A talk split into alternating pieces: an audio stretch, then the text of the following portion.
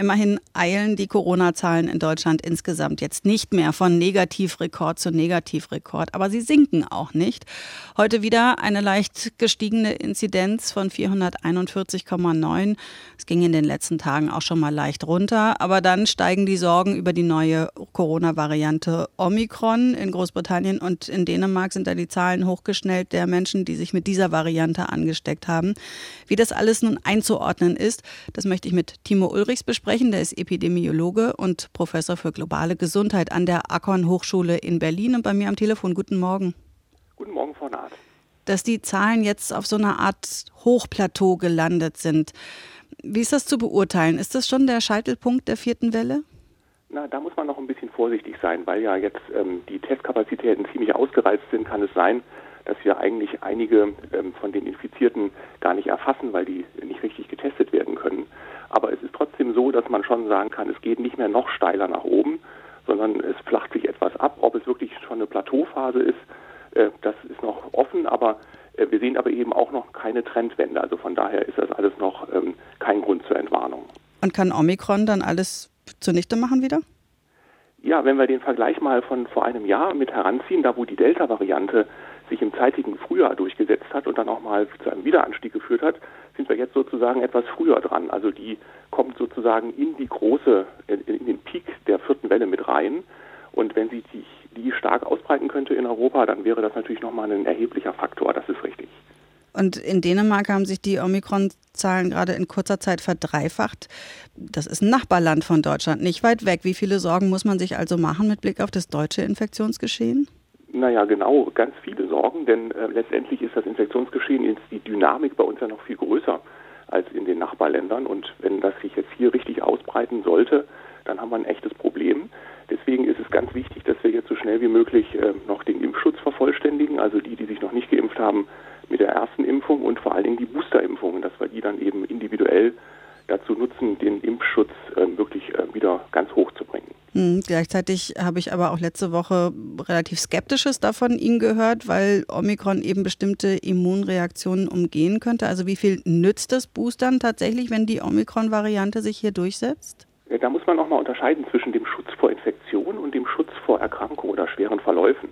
Ähm, letzteres ist in jedem Falle gewährleistet. Da ist einfach die Immunabdeckung, der Immunschutz schon da, noch da. Inwieweit äh, die Infektionen sicher verhindert werden können und damit dann eben die Boosterimpfung auch dazu beitragen kann, dass äh, das ganze Infektionsgeschehen wieder runtergeht, ist bei der Omikron-Variante noch ziemlich offen. Das muss man erst noch sehen. Aber äh, auf jeden Fall ist das das Mittel der Wahl, äh, nicht nur äh, jetzt gegen Omikron sich gut aufzustellen, sondern eben auch aus dieser vierten Welle mit herauszukommen dass die Kurve da jetzt zumindest ein bisschen flacher geworden ist. Kann man das schon auf Maßnahmen zurückführen? Ist das schon ein Effekt, den man da sieht? Na, wir müssen ja immer so etwa 10, 14 Tage rechnen ab Einsetzen der Maßnahmen, dass man dann auch tatsächlich einen epidemiologischen Effekt sieht.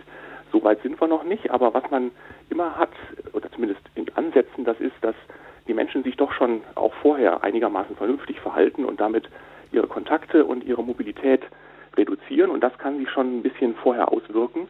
Von daher wäre das so ein bisschen die Hoffnung, dass man sagt, ähm, es ist äh, jetzt schon also dieser Trend da und aber der muss sich erst noch richtig fortsetzen. Also die großen Maßnahmen, die ja jetzt gerade erst beschlossen worden sind, ähm, mit ähm, einer starken Kontaktreduktion, da müssen wir leider noch ein bisschen warten.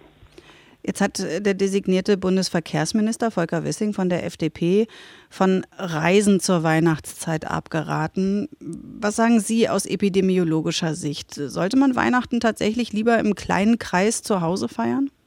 Also aus epidemiologischer Sicht wäre das absolut sinnvoll.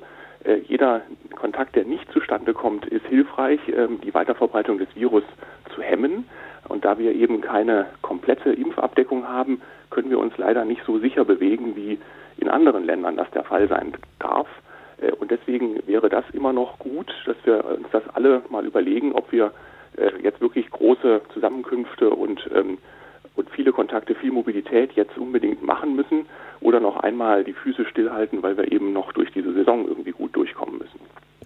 Da überbringen Sie keine guten Nachrichten, wie das ja häufig so ist bei den Experten in der Corona-Zeit. Jetzt gab es am Wochenende eine sehr große Diskussion um drei Wissenschaftler, die die Bild-Zeitung auf den Titel gehoben hatte, quasi an den Pranger gestellt hat.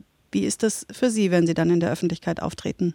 Ja, das ist ganz schrecklich, wenn man sowas liest, denn letztendlich werden hier Ursache und Wirkung miteinander vertauscht. Die Wissenschaftlerinnen und Wissenschaftler, die das ähm, kundgetan haben, die das vorausberechnet haben, dass wir also eben noch lange nicht über dem Berg sind und dass da noch einiges auf uns zukommt, die beschreiben ja nur, was ähm, hier tatsächlich sich gerade abspielt und äh, verantwortlich dafür sind eben die vielen Menschen, die sich nicht rechtzeitig haben impfen lassen und jetzt zu diesem ganzen Infektionsgeschehen erheblich beitragen, sodass man also sagen muss, diese, ähm, diese Gefahr eines Lockdowns, die ja noch nicht vom, vom Tisch ist, das ist etwas, was ähm, wir uns alle sozusagen zuzuschreiben haben und was nur von diesem da entsprechend berechnet worden ist.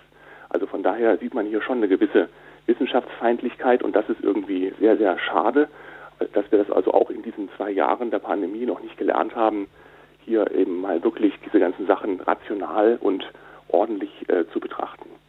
Sagt Timo Ulrichs und der ist Epidemiologe und Professor für globale Gesundheit an der Ackern Hochschule in Berlin. Vielen Dank für das Gespräch heute Morgen, Herr Ulrichs. Sehr gerne.